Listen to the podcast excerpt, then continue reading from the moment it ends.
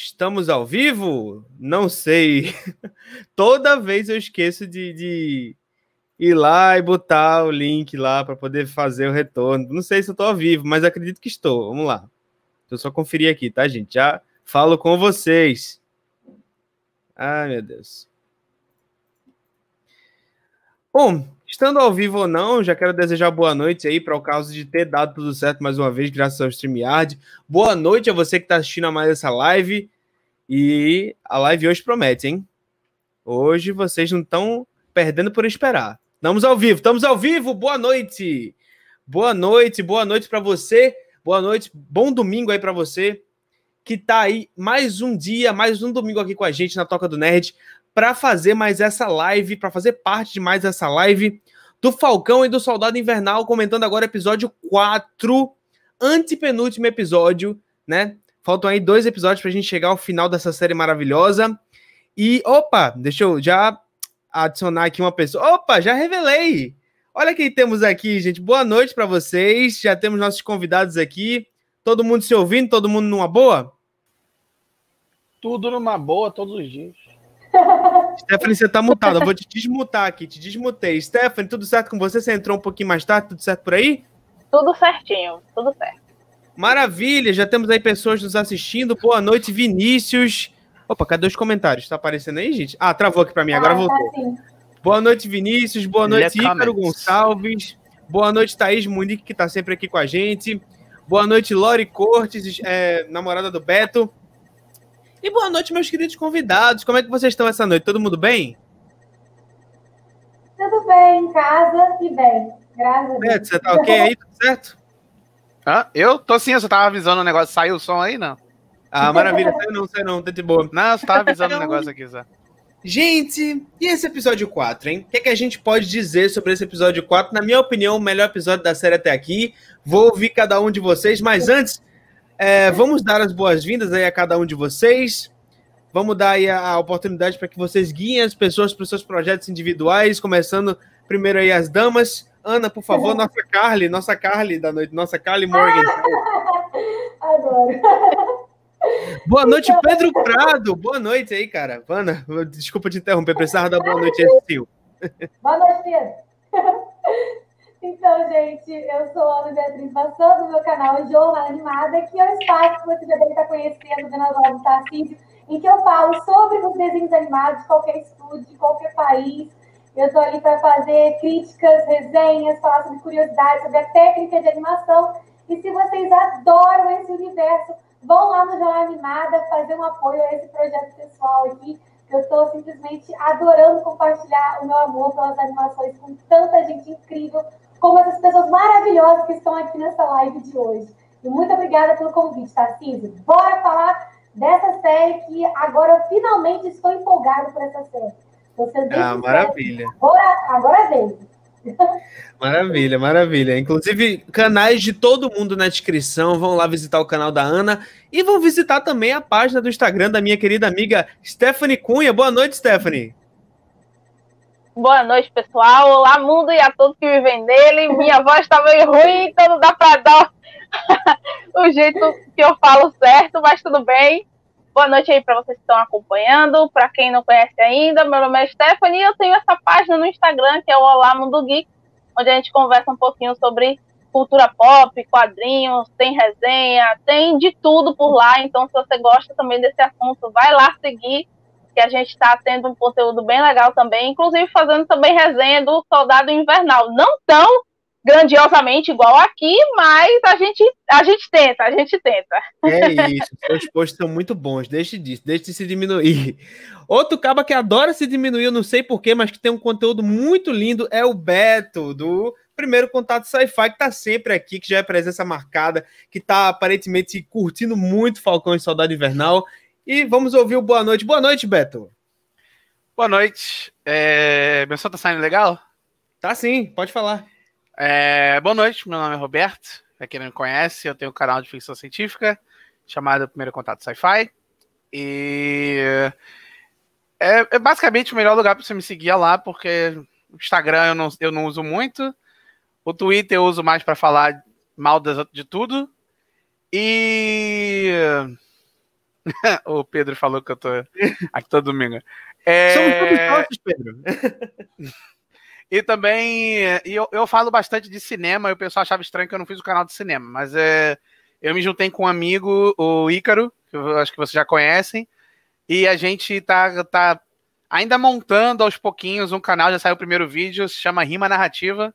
É um canal de cinema, meio vídeo, vídeo é vlog, né? Como é que é o nome?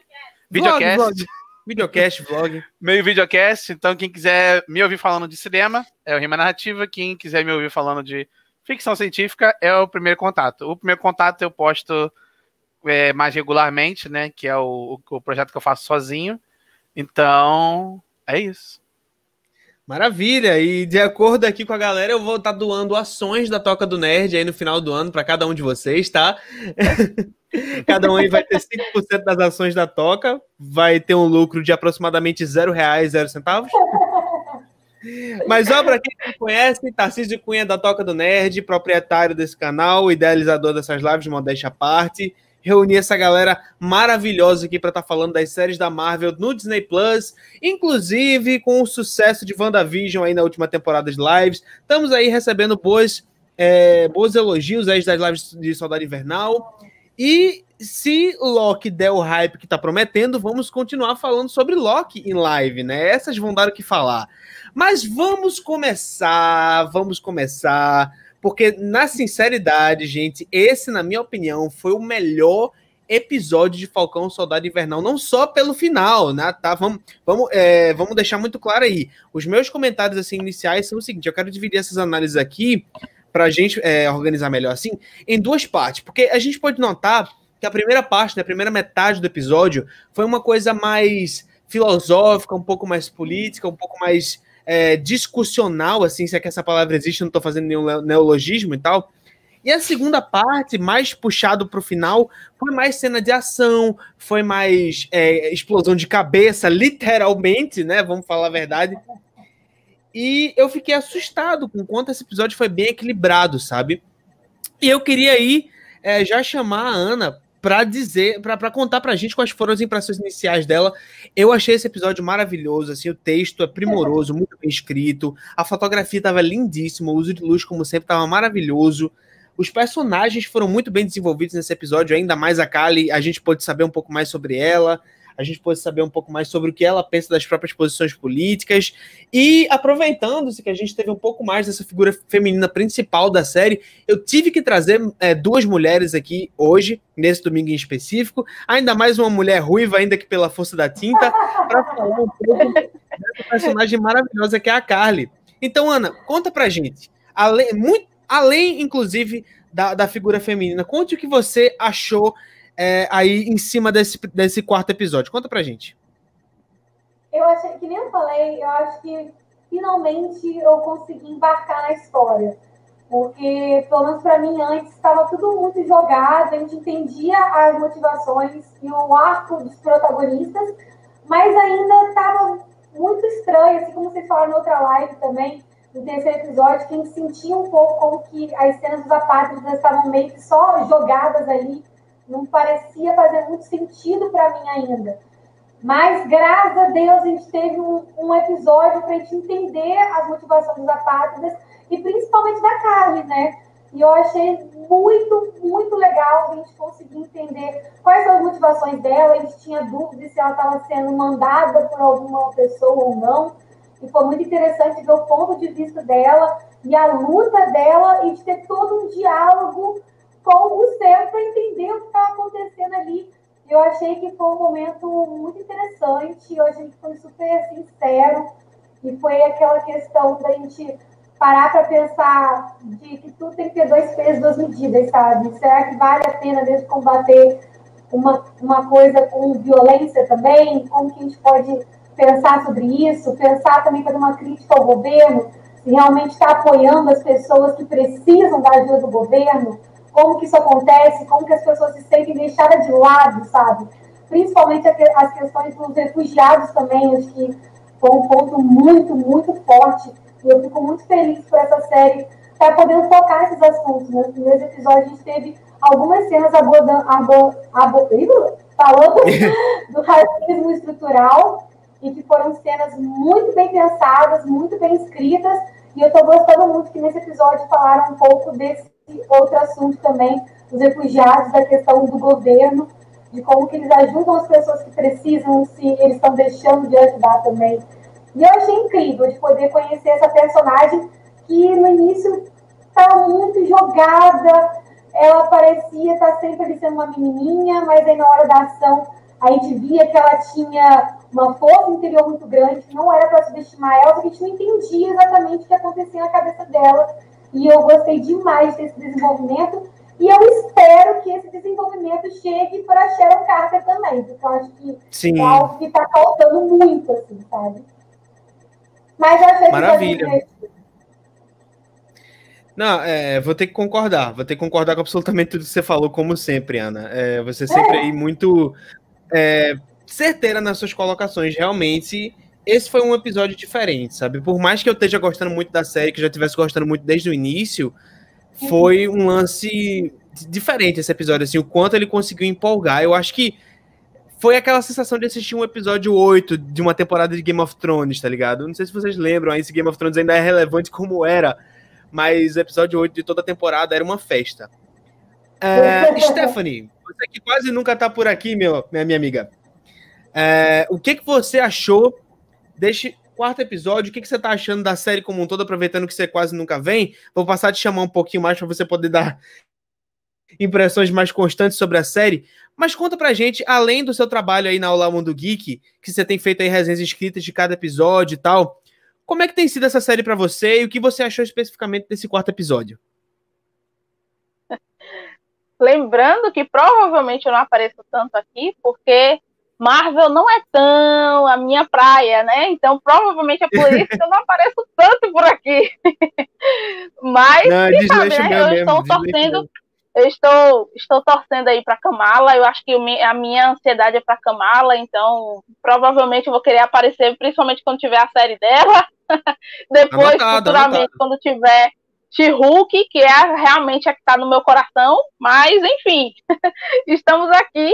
E, assim, como eu não apareci antes, falando assim no geral da série, eu gostei bastante, apesar de ter assim, o meu, o meu, como é que eu posso dizer assim, o meu humor é diferente do que eu tinha com WandaVision, né? Aquela coisa assim que todo mundo tava no hype, bora assistir, várias teorias.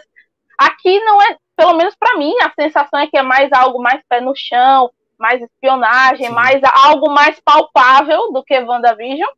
E, mas mesmo assim, mesmo sendo diferente, tendo um teor diferente, eu tô gostando bastante.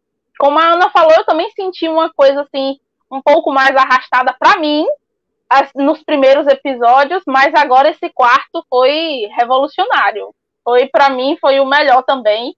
Trouxe várias coisas que a gente não tinha visto antes. E também quero ver o desenvolvimento. O ruim dessas séries é que, para mim, pelo menos, são curtas. Então, tem coisas que eu fico, meu Deus, tem que desenvolver mais ainda. E só falta dois episódios. E como vai ser isso? Mas eu, mas eu estou gostando bastante. Esse quarto episódio realmente trouxe assim uma animação maior e já estou na expectativa para os próximos episódios.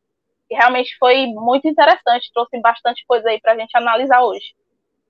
É, realmente dá uma peninha o fato dessa série ter tão poucos episódios. Eu acho que, assim, falando de, de uma moldagem de séries um pouco mais comum, eu acho que essa série seria uma daquelas que merecia três episódios de uma hora, sabe? Pra gente desenvolver melhor, principalmente os temas políticos que vêm tanto em cima dessa temática do Falcão e do Soldado Invernal, que eu acho que nesse episódio explorou mais do que tudo, sabe? A coisa do, do dos apátridas, principalmente o arco deles, desenvolveu muito bem quest as questões políticas por trás de cada personagem daqueles. A gente abordou muitos temas de supremacia, e sobre fazer o certo e quem era Steve Rogers, o que ele significou tanto para uns quanto para outros. Mas Beto, você que até agora não deu suas primeiras impressões, você que inclusive falou nos chats privados aqui da gente que tinha opiniões peculiares sobre esse quarto episódio. Quero ouvir, Beto. É, tá bom. vou, tentar manter, vou tentar ser bem objetivo. É, primeiro defeito, não tem Zemo dançando. Eu acho que é um erro. Porque, primeiro, que o Zemo dançando foi maravilhoso. Segundo, que irritou nerd. Então, é duplamente incrível. É... Eu acho que a série continua com, com a atuação muito boa, eu acho que ela continua com ação, que é ótima. Eu, eles estão sabendo é, usar o Sam fora da, do uniforme dele para não ficar gastando dinheiro com, com Falcão. Sim. É, eu tenho um problema. Provavelmente com a... é que realmente mais gasta dinheiro, né? eu, eu, tenho um problema com esse episódio, que é um problema, na verdade, que eu tenho com o MCU inteiro, mas é uma coisa mais de bastidores que meio que afeta a forma que a série fala dos, da, dos elementos políticos. Porque eu acho interessante que finalmente eles estão debatendo isso, porque nos filmes do Capitão América eles é, ralaram nesse assunto no, no Soldado Invernal e no, no odiado por muitos, mas adorado por mim, Homem de Ferro 3 que Nossa. foi um filme que abordou bastante esse assunto também. É, eu acho que a série começa a abordar essa coisa do, dos Estados Unidos, a forma que ele atua em países menores, de terceiro mundo e tal. Mas eu, eu uma coisa que começou a me preocupar semana passada e dessa vez está me preocupando mais ainda é que eles eles abordam a como eu falo isso de um jeito educado. É, eles abordam. Não precisa se preocupar com isso, cara. Fale do jeito que vier para você. É o, meu, é o meu problema com a, a, Marvel, mas porque a Marvel tá dentro da Disney, que é uma coisa que. Porque que acontece? Eles abordam um assunto que é muito interessante, mas que claramente eles não vão poder muito ali é, é, encontrar um, um, um, lado, realmente, eles não vão chegar numa conclusão, porque, né, a, a, a olha aí, maravilha ele. A Marvel não Tive quer. Que colocar. A Marvel não quer debater muito a fundo assim também esse assunto. Ela quer apresentar e dizer, olha, essa, essa coisa aqui é importante, vamos debater, mas ela não quer se aprofundar muito, porque se ela se aprofundar muito, no final você vai notar que o vilão é os Estados Unidos, né? Então, é uma coisa que eu acho que a série ela tá se arriscando em, em, mexer nisso. E eu acho que até o episódio anterior ela estava indo muito bem. Nesse, ela também introduziu ótimos tópicos que eu, eu sei que ela não vai ir até o fundo, não vai ir a fundo com ela, vai ficar mais na superfície. Então, como ela não vai ter essa coragem de ir até o final, acho que ela tem que tomar cuidado com algumas coisas que ela tá fazendo. Eu vou mencionar outras coisas que ela fez nesse episódio sobre esse mesmo tópico que eu mencionei. Mas é isso, acho que ainda, tecnicamente, eu acho que a série tá ótima. Ela tá me agradando mais que WandaVision, porque eu, eu gostei de WandaVision. Mas eu, eu, eu tô me divertindo mais vendo essa, porque eu gosto da interação Opinião entre Opinião polêmica. Ah, acho polêmica, não. É, o, eu gosto mais da interação desses personagens do que da interação dos personagens uhum. do WandaVision. Eu adoro a, a, a Elizabeth Olsen. É, é, a única irmã Olsen que vale. Outra opinião polêmica. É, Eita, não tão polêmica, outra... né? Porque ninguém se importa com as outras duas. Mas assim, o, eu adoro a Elizabeth Olsen. Eu gosto da interação dela com o, o, o Paul Bettany. Paul Bettany. Mas assim, o, o, é aquilo que eu falei, né? O resto dos outros. Das outras interações na série do WandaVision não me interessaram tanto. Essa aqui no, no Falcão, eu tô gostando de tudo que eles estão introduzindo. Até a introdução de Wakanda, que eu, eu já falei, eu falei em umas duas lives anteriores que eu queria que eles mencionassem ou mostrassem Wakanda, mas eu não quero em nenhum momento que eles mostrem Pantera. Respeita o Pantera, Sim. deixa ele lá no canto dele. Não menciona nada dele. Eu gostei de basicamente tudo que eles estão introduzindo, eu estou gostando do jeito que eles estão introduzindo dentro da trama. É aquilo, eu tenho problemas com os bastidores, com o que a série quer dizer. Uhum. eu, eu tenho medo de. Como... é com o rato, eu entendi. É, eu tenho, eu tenho um problema de como a série ela aborda um assunto que eu sei que ela não vai a, a fundo nele. Afundar. É, eu Exato. sinto também, que às vezes eles deixam tudo muito raso. É, é mas... as questões do centro também, que nos dois primeiros episódios a gente tinha a questão do racismo estrutural bem presente e não temos mais, sabe? A gente tem, sabe, a gente não vê mais aquele conflito que estava tão interessante para a gente ver de como que o Sam estava agindo naquelas situações. E eu é, acho eles que mencionam. É, é. E é algo importante que eu acho que vai fazer com que ele se transforme no Capitão América no final, sabe? Dele entender do quanto que ele precisa assumir esse esse manto do quanto que é importante para ele e para a também. E eu tô muito triste que o Isaiah tá deixado de. Eu tô assim, gente, Porém, episódios, mas eu, eu também fiquei incomodado com isso que a Ana falou, que o, o, o, a questão racial do Sam, ela tava pesadíssima ali no segundo episódio, É, foi no segundo episódio que, é, Uhum. né, que eles introduziam É. a Zeia e tudo. Ali no segundo episódio Isso. estava indo ótimo. E aí chegou no terceiro, eles meio que começaram a focar só nessa subtrama do Zemo, da Dora Milaje e tal. Que eu gostei. Mas é aquilo, eles estão fazendo aquela. Eles estão co- correndo o risco de fazer o mesmo erro de WandaVision. Equilibrar um monte de arcos ali que eles não vão saber completar. Então, assim, essa coisa do Sam, eu concordo com a Ana, que eles introduziram, e eu acho que eles não vão se abordar muito, porque vai chegar ao final, acho que pelo jeito que a série está se desenvolvendo, vai ser mais aquela coisa assim, ah, o negócio do Sam não vai ser muito debatido, vai ser uma coisa meio debate corporativo, crítica social foda, Superficial, é. é, vai ser um pouco assim. Eu acho muito interessante que eles estão debatendo isso em alguma coisa da Marvel, porque eles nunca debatem. Até, até Verdade. assim, Pantera Negra, que é o, o filme que debate isso, ele ainda assim, ele teve que cortar algumas cenas, até o diretor falou que ele teve que cortar algumas coisas que a Disney falou, calma, você não pode falar disso, calma. Uhum. Então, assim, é... Que merda, hein? É, Pois é, é. Eu tô adorando a série por, em questão de enredo, de direção, eu tô adorando a série. Mas eu tenho. Eu, eu, eu fico meio incomodado quando uma série diz pra mim eu vou debater racismo, eu vou debater política, mas até certo ponto. Porque eu tenho medo. Aí eu fico meio. Eu vou assim, debater, sabe? porém nem tanto. É, porém nem tanto. Eu, tenho, eu ainda tenho que agradar o, o- todos os públicos e a China. Eu tenho que agradar a galera de direita também, né? Pelo amor de Eu Deus. tenho que agradar todo mundo. E eu acho que vai acontecer muito isso. Eu acho que o Isaiah, talvez, ele, infelizmente, ele seja um personagem que vai aparecer só no final, no último episódio, só pra ter um momento motivacional, sabe? Pro Sam. Também e eu acho acho. isso muito triste. Mas se for pra isso acontecer, Disney Plus, faz uma série spin-off do Isaiah, por favor. Porque eu acho Ah, que hum. nada mais justo Eles não vão fazer. seria A Disney não vai. uma história dele, porque eu- quando eu fui pesquisar quem era o personagem, eu falei, caraca, que legal, isso seria uma baita série. Seria legal um- um- uma série mostrando o passado dele, mas eu não sei se a Disney A faria, Disney não, é mas. muito family friendly. Provavelmente não. Exatamente. Porque realmente a história Essa dele questão- é muito pesada. É pesado demais. Essa questão de apagamento negro e tal, da, da- de um Capitão América negro, acho que é muito pesado pra Disney lidar mesmo. Mas o que eu tava querendo. É, a- aproveita- aproveita- aproveitando que a gente meio que finalizou os comentários gerais, vamos começar aqui falando do, do episódio de forma dissecada. E esse episódio, ele soube começar Apagou a cara da. Ele soube começar. Não, já, já eu tava cuidando disso aqui, meu, meu computador tá um pouquinho lento. Esse episódio começou com uma senhora cena, que foi essa cena do Buck em Wakanda, né? Um, meio que um flashback do tratamento dele pra deixar de ser o soldado invernal. Que na sinceridade, gente, isso me arrancou uma lagriminha assim de canto de olho. Porra, que atuação, velho. Que atuação, que construção de cena.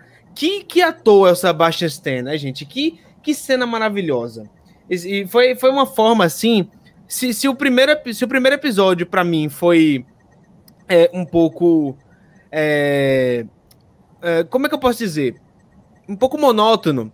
É porque faltou cenas como essa, sabe? O máximo que a gente teve foi uma cena da- dele na psicóloga, mas isso aí, pra mim, superou todas as minhas expectativas. Essa cena dele Porque finalmente estando livre da maldição do soldado invernal, putz, pra mim foi louca. O que, vocês têm a É dizer? porque realmente foi, foi mais tocante, né? A gente viu, Uhum. foi poucos. É, o interessante é justamente isso, que são poucos minutos ali do início, mas que trouxe um impacto muito grande que talvez no, no primeiro episódio não teve isso. Então por isso que a gente ficou tão comovido. E realmente, o Sebastian Stan, ele entregou tudo aqui nessa cena. Foi bem comovente. Não porque, ah, por causa que ele conseguiu, não sei, fazer um, um- um bom choro, digamos assim, porque os atores têm disso, mas é porque realmente ele entregou o que o Buck estava sentindo naquele momento, de estar liberto, a Uhum. sensação de não ter mais todo aquele controle mental. Deve ter sido. Isso daí realmente foi uma das partes mais impactantes da, da- do episódio, pelo menos pra mim. Eu acho que Não, que mim também. o Tarcísio sentiu é, é- são coisas básicas de roteiro. Nada melhor do que mostrar a ação do que botar um diálogo do personagem explicando alguma coisa. Então eu acho que no primeiro e segundo episódio a gente tinha muito disso. De ter muitos diálogos dele explicando algumas coisas que aconteceram, ao invés de mostrar. E aí, quando a gente tem a oportunidade de assistir, fica muito mais impactante, muito mais interessante, sabe? Do que ele tá apenas Rolou falando construção. com a terapeuta, sabe? Então a gente consegue entender de fato o, o peso daquele momento do personagem, porque a gente está finalmente vendo a ação, e não só vendo o personagem falar daquilo. É completamente diferente. Eu adorei já começar com essa cena, não esperava. E foi bom até para tirar minha dúvida, que eu estava com dúvida se ele realmente tinha conseguido se libertar, se libertar desse, desse transe psicológico que ele tinha. E parece que realmente deu certo. Vamos ver se, a, se a série vai querer fazer uma pegadinha com a gente. Mas eu acho que ele está realmente free, está realmente liberto aí. Eu achei linda a cena. Principalmente da, do momento que ela fala que ele está livre, né? Aquilo ali foi um momento muito forte, assim. Dava Isso. pra ver na expressão atriz, na expressão dele, quando falava essa questão de liberdade. Eu achei muito bonito. Antes do Beto falar, eu queria aqui dar um gancho. Eu acredito, inclusive, que ele vai falar disso também no decorrer do episódio. Queria pedir licença a Stephanie para virar o Michael Wazowski por alguns segundos. Pedro Prado, Pedro Prado comentou aqui, sinceramente, de acordo com o foco da série, o nome deveria ser Buck e o Barão Zemo. Eu achei certeiro, porque o Zemo nesse episódio foi um senhor personagem. Mas, Beto, o que, que você tem a dizer é sobre essa primeira Zemo. cena? É, Barão Zemo, deixa. Beto, o que, que você tem a dizer sobre essa primeira cena do episódio? Essa primeira cena, eu gostei também. Finalmente, eu, eu me emocionei vendo alguma coisa com o Buck, porque eu, sinceramente, nunca gostei muito dele. A Lohana vai ficar Ih. brava comigo. Porque. É hoje que ele dorme no sofá. Pra mim, o Buck era um personagem que ele funcionava só como vilão no Soldado Invernal. Depois que ele decidiu do Soldado Invernal, ele meio que só vira o, o, o coadjuvante do Capitão América. Só que o coadjuvante do Capitão América, o melhor coadjuvante do Capitão América é o Sam. Desculpa, Buck, mas o Sam é melhor companheiro do Capitão do que o Buck. Nada contra o Buck, eu sei que o Buck é o namorado dele. Eu não tenho nada, eu não tenho, sabe, eu não quero criar briga de casal. Mas é, eu nunca fui muito, sabe, Uhum. com a cara do Buck. Mas nesse episódio eu gostei dele. Finalmente eles estão desenvolvendo ele melhor, porque os episódios anteriores focavam muito mais no Sam. E agora eles estão. Eu, eu acho que eles estão equilibrando o foco entre Sam e o Buck ainda. Mas o problema é aquele. O. o... Desculpa, Esther. Vivia para comentar episódio. o, o problema é que a história do Buck é uma história de superação, de trauma, que é uma coisa que a Marvel gosta de fazer. A, a, sub- a trama do Falcão, ela é uma história muito mais delicada. Então, por isso que eu acho que eles estão com mais medo de voltar pro Falcão e, e mostrar mais a história dele, da irmã dele, sobre a história do barco, aquela questão do banco. Eu acho que a, a, a série tá meio focando mais no Buck agora, porque ela sabe que se ela ficar voltando demais pro, pro Sam, vai chegar uma hora que ela, ela vai chegar naquela parte que ela não pode abordar, vai chegar naquela parede que ela fala, opa, eu não posso passar disso aí. Então eles vão focar agora no Buck. E eu- eu- isso até, eu, eh, eu sei que eu tô, eu tô falando de outra cena além dessa. Eu gostei dessa cena, achei ela bem legal. Eu tava doido pra Não, ver o mas pode Wakanda. desenvolver, fique livre, cara, fique livre. Eu tava doido pra ver, pra ver o Wakanda, porque desde que eles mencionaram, eles mencionaram o Wakanda em, sei lá, três episódios, em todos os episódios, eu acho, eles estavam mencionando o Wakanda. Então, assim, eu tava doido pra ver o Wakanda de algum jeito. Então, eu gostei dessa cena, eu achei legal o jeito que eles fizeram, dela treinando ele, mas eu também sinto falta do daquele comecinho da série do, do Sam tentando resolver as coisas dele e tal no, no banco. Eu tô tentando lembrar um negócio que eu ia falar que teve um arco que eles abriram. Ah, tá. O. Como é que era o nome do cara que o Buck matou o filho dele? Ah, o Ai, japonês lá, não dá pra. Não pra É, não Não lembro. mais. Então, eu, eu- é, esse aí é aquele meu outro medo. Ele- Eles estão focando agora no, no Buck, superando o problema dele com o Zemo. Quando eles introduziram o Zemo, toda a relação do Buck agora tá ligada ao problema que o Zemo trouxe pra ele no passado. Eu quero saber se eles também vão lidar com os problemas que o Buck criou pra ele mesmo no futuro. Não, não conscientemente, né? Óbvio, ele era soldado invernal. Mas eu tô com medo dessa ceninha com o, o, o senhor lá, o pai do garoto que ele matou, ser uma ceninha super rápida no final, sabe? Ou o Zemo indo lá e contando pro cara e o cara morre de um infarto, sabe? Alguma coisa assim. Eu tô com medo de ser uma cena super rápida, sendo. Porque eu acho que essa devia ser a cena mais emocionante da, da- do Buck, que deveria ser ele admitindo pra uma pessoa que ele matou alguém que ela ama. Porque assim, ele chegando pra outras pessoas lá É, igual ele chegou lá no, acho que no primeiro episódio, pra mulher lá no carro. Pra pessoas mais ricas e mais poderosas falar, tipo assim, ah, eu fiz besteira uhum. e tal, não sei o que. Isso não tem muito peso emocional, não tem peso dramático. Mas o momento que ele chegar e falar pra esse cara, eu acho que vai ser um momento bem pesado. Eu Você tá com medo de ser uma abertura de arco que não vai levar a lugar nenhum, não é isso? Hã? Você tá com medo de ser uma abertura de arco que não vai levar a lugar nenhum. É, eu tô com medo de ser só um momento dramático triste. Sendo que eu acho que esse devia ser o momento que faz ele realmente perceber que ele tem que seguir em frente e tal, fazer as coisas dele, sabe?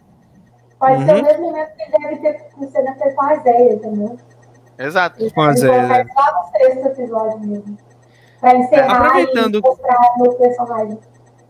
Aproveitando que a gente está indo para os 30 minutos de live já, eu queria tirar um elefante da sala, que é esse senhorzinho aqui. A gente falou do começo. A gente falou do começo, vamos falar do final? Vamos falar desse final impactante que explodiu cabeças, que a galera deve estar tá se coçando para ouvir a gente falar. Gente, não é Capitão América, é Capitão Pátria. Exatamente. É, virou The Boys, virou The Boys aqui. Eu quero dizer, Capitão América do Zack Snyder, John Walker, larga esse escudo que você não é capitão. É isso. Você é, é moleque. Você é, é moleque. Mas, gente, ó, seguinte, eu quando eu vi essa cena, eu meio que já tinha levado um pequeno spoiler no Twitter sobre o que vinha acontecer nessa cena. E eu fiquei chocado. Assim, mesmo com spoiler, eu fiquei chocado, porque eu não esperava que ele fosse chegar a esses. É, a, a, esses níveis, sabe? Eu sabia que ele uma hora ia ter que tomar o soro do capitão, porque, o soro do super soldado, porque era o objetivo do personagem desde o início ganhar aquela, aquela imponência, aquele respeito que os super soldados e o Capitão América teve. Mas do jeito que aconteceu, o episódio conseguiu realmente me surpreender. O Pedro para dizer aqui, vão dizer que se estivesse dele não iriam ficar putos e correr atrás de vingança. Eu até queria falar sobre isso, porque a minha impressão é que esse Capitão América vai, assim, para a bolha nerd conservadora, para a bolha nerd de direita, que é um absurdo que exista. O meu medo é que esse Capitão América venha a traçar o mesmo caminho do Capitão Nascimento, do Rorschach, de virar aquele cara que a direita fala: o Capitão América antigo era um frouxo, esse que é o verdadeiro, esse cara aí mete a mão na massa, ele não tem medo de matar, ele não tem medo de fazer justiça com as próprias mãos. Mesma coisa que fazem com o Rorschach, sabe? Mesma coisa que fizeram com o Capitão Nascimento, que foi idealizado para ser um ícone de crítica ao conservadorismo, ao, reacionarismo, a essas posturas assassinas e fascistas. A própria Carly Morgenthau, nesse episódio, chama ele de, de nazista na cara dele. E aí eu tenho medo que a bolha nerd de direita chegue para esse personagem e fala: esse é o meu capitão, tá ligado? Meu medo é esse. E, e sinceramente, é, é, eu, eu, espero que esse capitão não, não, que a série não deixe brechas para que ele se torne esse tipo de personagem que a direita gosta de, de, de endossar. Beto, o que, que você tem a dizer sobre isso? Ah, gente, é tão complexo esse assunto. É, o que, que eu acho sobre isso? É, ao mesmo tempo que eu acho interessante o que eles estão fazendo, entra de novo aquele, aquela coisa que me incomoda um pouco, que eu acho que a série tá tirando um pouco da culpa dos Estados Unidos e botando toda no, no John Walker. Tá Porque, personificando, né? Exato, tá personificando o John Walker como ele é a única parte mal dos Estados Unidos. Sendo que assim, é, eu vou ser um pouco chato, eu vou ser o chato da live, mas assim, é, os Estados Unidos faz isso constantemente, né, gente? Todos os dias os Estados Unidos está matando inocentes e tal. Então a gente quer criar aquele paralelo de tipo, o, o Capitão só funcionou com o Steve Rogers porque o Steve Rogers era um cara legal. Não é porque, sabe? Então, assim, eu entendo o que eles querem fazer. E sobre esse negócio dos reacionários e, e, e, e, nerd reacionário, porque assim, primeiro que nerd é um é tudo ruim. Nerd reacionário é o pior tipo de, de nerd que existe, pior tipo de pessoa que existe. Então, assim, é. é, é Beto, desculpa te interromper, Pedro. Nenhum momento a gente disse que você apoiou que está ensinando isso, tá bem? A gente eu, eu conheço tá, as suas bem. posições de eu conheço suas posições de redes sociais e sei que você não é desse. Eu apenas peguei o seu comentário para falar sobre isso que eu achei que é muito pertinente, tá bem? Beto, pode continuar. Eu precisei me retratar aqui, porque senão ah, o Pedro tá. ia ficar chateado comigo. Não fica não, tá, cara? Adoro você, adoro seu, adoro seu Twitter. Ah, se eu sou ele, no, no máximo ali, eu só ia jogar o escudo na perna dele e é isso. É, porque, pô, já, gente, já viu uma porrada desse escudo, o que, que ela faz? Uhum. Pois é. Pois é. Taca na perna pois que o cara é. já, vai, já vai ficar desestabilizado por um bom tempo. É, mas assim, é... sobre essa coisa do, do, do nerd e tal, é, esse é aquele meu problema também, que a série, ao mesmo tempo que ela faz esse personagem que vai acabar agradando aquelas pessoas que gostam do Rorschach, que o próprio Alan Moore falava que o Rorschach era um babaca, ele é um personagem lixo. É, assim, as pessoas têm que entender que você pode gostar de um personagem sabendo que ele é um, um bosta. Sabe? Exatamente. Tipo, Rorschach. O... Gente, as pessoas não sabem assistir mais Taxi Driver. Taxi Driver desde sempre. Uh, desde a primeira vez que eu assisti o Taxi Driver, eu vi o filme, eu fiquei. Caraca, que personagem incrível, cara. Ele é um ótimo vilão. Eu em nenhum momento achei que ele era herói. Gente, você tem que parar de achar que essas pessoas são heróis. Você pode gostar do vilão. O Thanos é vilão essas coisas. Então, assim. Não é, não é esse tipo de, de confusão mental que o filme do Coringa mostra pra gente. A gente tipo se pega esse. simpatizando com aquele Sim. cara e ele tá fazendo as coisas mais horríveis do mundo, sabe? Uhum. Mas você acaba que, que passa um certo pano pro que ele faz por causa do sofrimento que ele teve. Eu até entendo certas pessoas que, que glorificam o Rorschach pela complexidade do personagem dele, que é foda. Realmente é, o Alan Moore desenvolveu um baita personagem ali. É. Mas ele não é exemplo, ele não é exemplo a ser seguido, sabe? Ele não é um cara que você tem que se espelhar em, de forma alguma, nem que você seja nerd de direita, assim. Existe uma grande diferença de ser de direita e ser idiota. E se você pega o Rorschach como exemplo político, com todo o objetivismo e racionalismo dele, desculpa, mas você é um babaca. Você é um babaca, e você não devia estar aqui, sabe? Ana. Pô, no, no, próprio quadrinho ah, do desculpa, Watchmen, todo mundo chama o... Todo mundo chama o, o Rorschach de idiota. Os personagens no quadrinho do Watchmen chamam o Rorschach de idiota. Mas eu posso só terminar um comentário que, eu comecei a falar sobre por nerd, favor, por favor, Beto, desculpa. É que eu adoro falar mal de nerd. Mas uh, eu acho que a série, ela também tá com medo de abordar aquela coisa que eu falei de botar um pouco da culpa nos Estados Unidos, porque se você chegar no final e falar os Estados Unidos são a mesma coisa, o, o John Walker, ele representa realmente uma parte dos Estados Unidos, aí sim que vai vir o Ned reacionário e falar: ah, então eles estão defendendo mesmo. Tá certo mesmo. Então eu tô com. É, é isso que meio que é, cimentou para mim que eles não vão abordar o, os problemas que os Estados Unidos fazem na, na série, como, por exemplo, quando eles chegam lá. Na, o Sam quer falar com todo mundo, eles chegam nesses países de terceiro mundo, eles saem andando livremente, falando com todo mundo, quebrando tudo. Gente, não é assim que se faz essas coisas. E, e, todo mundo ali tá certo. Os caras têm que falar, tipo assim, eu não vou falar com você, tchau, vou embora. A gente assistindo a série, a série filma isso como, tipo assim, essas pessoas não têm atitude para ajudar e tal. Gente, eles não tem que se meter nisso mesmo, não. É a mesma coisa que. Foi a mesma coisa que aconteceu com WandaVision. Eles fizeram a gente acreditar que tava tudo bem e que ela também estava certa em fazer aquela bolha e tal. É. A série agora do Falcão também tá fazendo a mesma coisa fazendo com uhum. que você vá acreditando com, com, o, com o passado da, da, da situação, você vá acompanhando e vá achando que aquilo ali está certo, quando você menos espera tá concordando com uma coisa que não é para concordar. É. Eu vou, vou acrescentar é, é o jeito que a direção a... segue. Desculpa, Beto, é que eu preciso realmente acrescentar uma coisa que que Steph falou que foi muito acertada, que não esqueça, vocês sabem que eu sou meio, meio ruim de memória mas a série conseguiu personificar esse conflito na figura do Sam nesse episódio.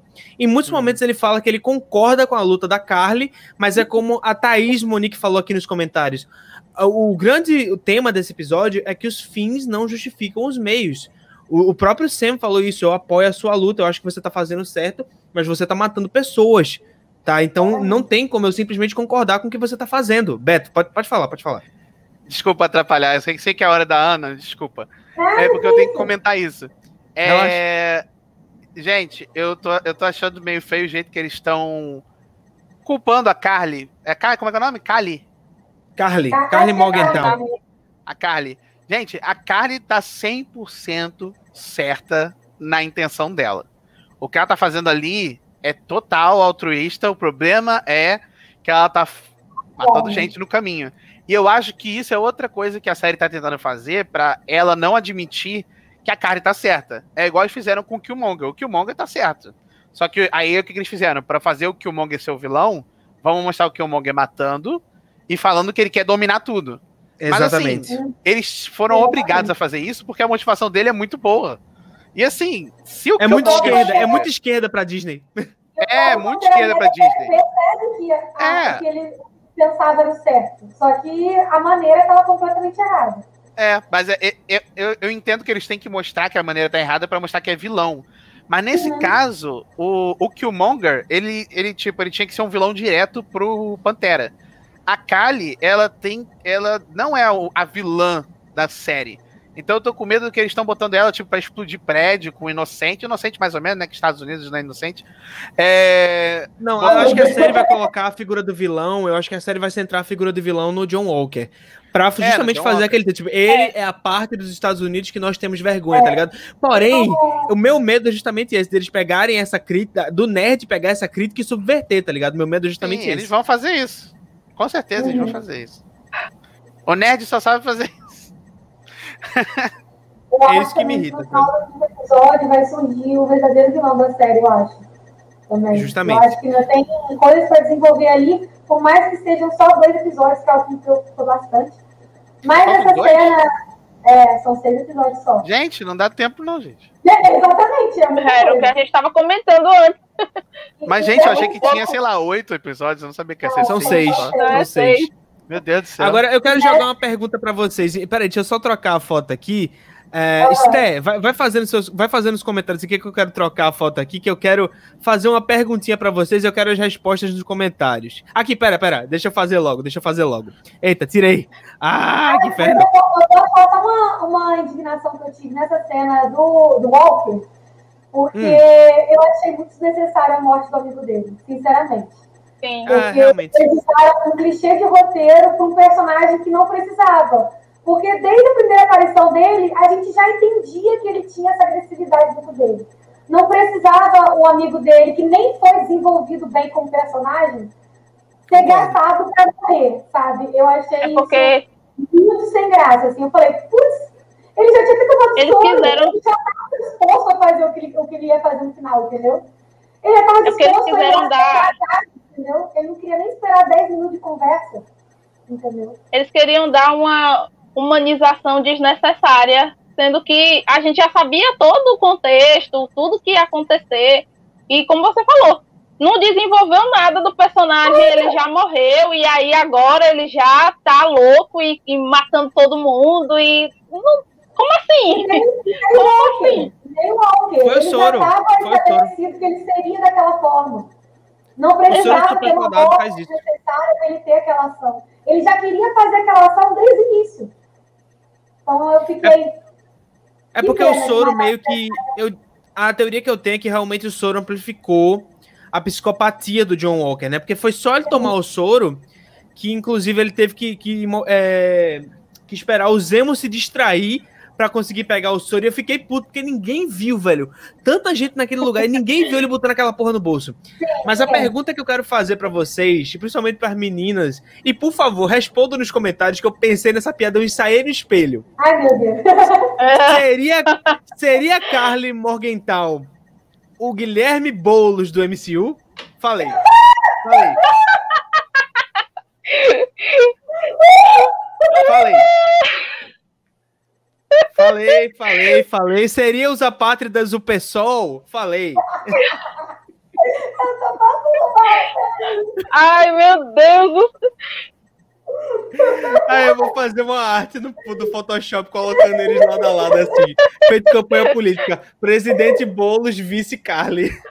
Eu voto, eu voto, eu voto. Eu acho que faz sentido. Eu voto 50. Por que você acha que faz sentido, Ana? Eu acho que faz muito sentido com, a- com as motivações dela, sabe? O que motiva ela, quais são as intenções dela. Ela tá pensando no coletivo, ela não tá ali sendo egoísta, não é uma questão por vingança, tipo, ah, aconteceu comigo, vou acabar com aquele governo, com aquelas pessoas por algo que aconteceu comigo. Ela entende que é algo que acontece, que aconteceu ali com milhares, milhões de pessoas depois do, depois do segundo blip, né? Que voltou todo mundo lá que a gente assistiu em WandaVision. Então, cara, eu achei ela sensacional. Não imaginava que eles iam desenvolver ela tão bem assim. Porque ela estava sendo jogada e muito mal desenvolvida durante três episódios seguidos.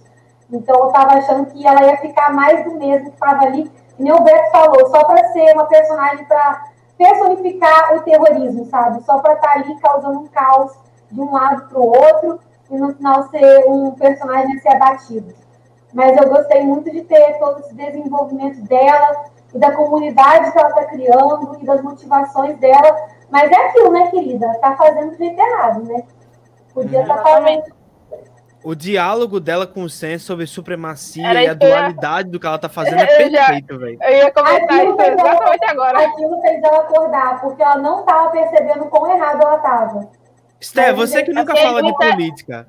Sté, você que nunca fala de política, fala um pouquinho aí pra gente. Porque eu, eu, sinto que você quer falar sobre isso, até cortei uma fala sua, mas fala, fala, fala. Tem falar, problema vai. não, tem problema não. Na verdade, essa é a cena que eu mais gosto desse episódio. Não é nem o final, nem o início do Buck chorando. É, pra mim é essa da conversa uhum. que ela tem com o Sam. Porque traz muita coisa. Mostra o Sam, mostra pra gente por que ele é digno do escudo, digamos assim, porque ele realmente merece ser o Capitão América, todas as motivações e porque ele é a pessoa certa. E mostra também um pouco do desenvolvimento dela, as razões, o porquê ela quer. Não é nem dominar o mundo, mas porque ela quer ajudar todo mundo, ela quer fazer com que as pessoas tenham as suas, os seus direitos de volta. E é interessante o jeito que o Sam trata ela o Senna ele tenta mostrar a ela que ele entende a situação dela, ele, ele trabalha o psicológico muito bem ali com ela. A, o diálogo é muito inteligente e ele mostra para ela, ele tenta abrir os olhos de uma forma que ela mesma percebe. Ele não julga, ele não fala nada, ele não chega apontando o dedo dizendo você está errada e você agora tem que fazer do jeito que a gente está falando. Não, ele mostra a ela o porquê dela estar tá errada, mostra que ele apoia o que ela está tentando fazer, só que a, a ideia, exatamente, a ideia, o conceito do que ela está promovendo, mas não apoia o jeito que ela está fazendo.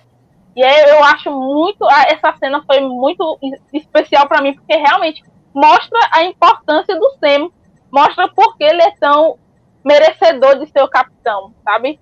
É o jeito que ele trata a pessoa, você vê como a diferença do John para ele, não fazendo comparações, mas assim, de questão de merecimento. Mas já comparando. Mas já comparando, mas questão de realmente ter essa questão de ser o capitão. A gente vê claramente o Sam mostrando que ele merece. Mesmo ele nem sabendo, mesmo ele nem percebendo, é, é realmente vai fluindo e é para mim é, essa cena foi a melhor de todas, de todas mesmo. Aí chega o babaca e estraga tudo. Eu vou ter que concordar. Eu gostei muito dessa cena, eu gostei muito mesmo. Porque essa cena, junto com a conversa do, do Sam com o Zemo, que inclusive é outro personagem que eu quero destacar nesse episódio, que eu vou chegar lá já já, para mim foram as duas melhores cenas do, do episódio, com certeza. E aproveitando que o Beto aí já, já demonstrou seu interesse em falar do Zemo, deixa eu achar uma foto dele aqui, pra gente poder. Opa, achei! Pra gente poder falar desse personagem incrível que tá sendo. Tá, tá, tá ruim essa foto, né? Tá feia? Mas dá para entender que é ele. Gente, vamos, vamos falar dos demos. Vamos, vamos, falar do personagem incrível que tá sendo Barão Zemo nessa série, porque, sinceramente, o que falaram de. de ah, porque retcon, porque acabaram com o personagem de guerra civil. Bullshit. Bullshit. Pra mim, o Zemo tá sendo muito melhor aproveitado aqui. Toda a dualidade do uhum, personagem, toda a forma que ele enxerga o mundo, a forma. Uhum. E, a, a, manipulação dele, o talento que esse homem tem para manipular pessoas é uma parada incrível, velho. Eu queria ser esse cara, mas eu iria usar esse talento pro bem, sinceramente. Beto, você que Oi. parecia tão ansioso para falar sobre o Zema, aí que você deu aí o seu legal, você deu o seu positivo. Fala, fala o seu ídolo, fala do seu ídolo. Então, é, dos quadrinhos, o Zemo não é uma pessoa que não é muito bom de. Não é muito fácil gostar dela, porque é ele é meio que nazista no quadrinho.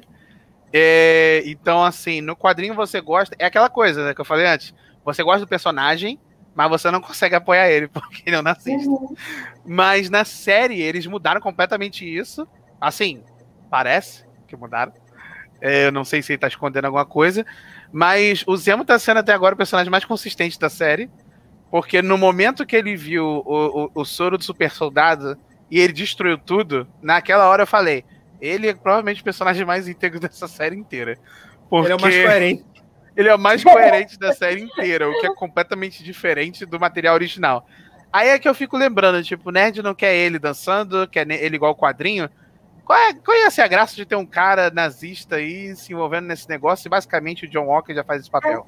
Pois é. Então- Porque as pessoas não entendem, as pessoas ainda não entendem que os, o MCU é o MCU e os quadrinhos são os quadrinhos. O pessoal ainda não consegue entender que aquilo ali é só realmente está sendo uma adaptação. As pessoas Adaptação, não sabem pelo o amor de significado de Deus. adaptação. Como, como que Exatamente. As pessoas acham que a adaptação é, é pegar o quadrinho, é fazer igual o Snyder fez com o Watchmen.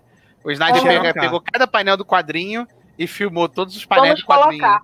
É, isso Não não é adaptar, funciona. isso é copiar. E, e é aquilo, né? Como que a Disney, a MCU ia colocar um personagem completamente nazista para os protagonistas apoiarem? Não, É. tirar o nazista aqui da cadeia de boa, vamos usar ele rapidinho. Imagina os eleitores do Trump gente, colocando não foto do Zemo na, na, na capa. Exatamente. Se fosse assim É. também, Provavelmente eles vão o- colocar foto do John Walker. Vão. Se fosse assim, o John, ele nem ia ter essa parte mais humana, não ia ter esse amigo dele, assim, essa amizade, mostrando essa amizade, o início mostrando, assim, o relacionamento que ele tem com a esposa, não ia mostrar essa humanidade, não. O John, ele não tem essas coisas, não, no quadrinho. Ele é pega pra capar, vamos lá e acabou. Ele não, não- ia ser The Boys do início ao fim. Eles da acertaram no. Oi. O grande, o grande problema da fuga do maniqueísmo na cultura pop hoje em dia é que o mundo tá tão cinzento que quando a gente caminha com esses personagens dentro dessa área cinzenta, eles acabam sendo deturpados. Por exemplo, o Rorschach, ele tá numa área cinzenta. E aí chega, como a gente já falou aqui, chega o nerd de direita e deturpa ele como se ele fosse uma representação dos seus valores. Eu acho que tá faltando um pouco. Tá, tá tudo bem, a gente tá fugindo do maniqueísmo e isso é massa. Porém, num, num mundo onde a gente tá nessa área cinzenta o tempo todo, em que a gente não sabe em quem confiar, talvez seja melhor que a gente tivesse personagens como o Superman, não o do Zack Snyder, mas como o do Superman, como o próprio Chris Evans, para que a gente visse esse cara e falasse: não, esse cara é bom, esse cara é bom e esse aqui é o mal, sabe? Talvez seja a hora da gente voltar É. um pouco às raízes maniqueístas. Eu, eu acho, só um pouquinho, sabe? Só um pouquinho, só um pouquinho. Uma coisa Eu, eu, eu sou meio. Eu acho, acho que a gente.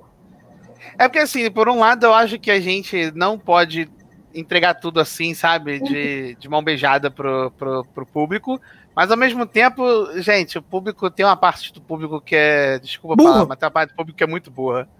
Porque, assim, desculpa. é, você pode ver a série e não, não, não entender de política.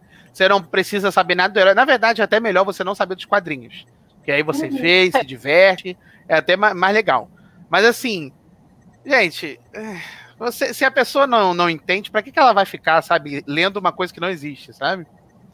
Então, eu acho, eu acho meio chato que o Snyder já fez o, o, o fácil trabalho de deixar o Rorschach palatável e, e- e sem graça. E ele deixou o Rorschach ainda mais vilão no filme. Tá muito mais óbvio que ele é vilão no filme.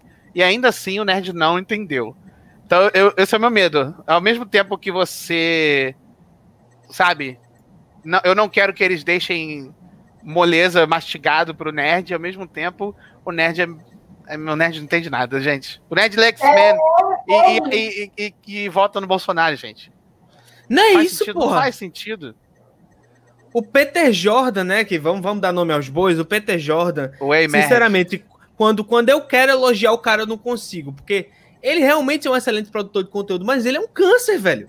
O cara chega e fala que X-Men não tem nada a ver com política. Pelo amor de Deus, sabe? Pelo amor Aprove- de Deus. Aproveitando que o Beto falou de X-Men aí, sabe? E é bem o que o Beto falou. O, o nerd babaca lê X-Men e vota no Bolsonaro. O nerd babaca não, lê não o percebe e acha que é Não percebe nada. Não percebe é uma história sobre diversidade e de aceitar a diversidade. É, E uma- é triste.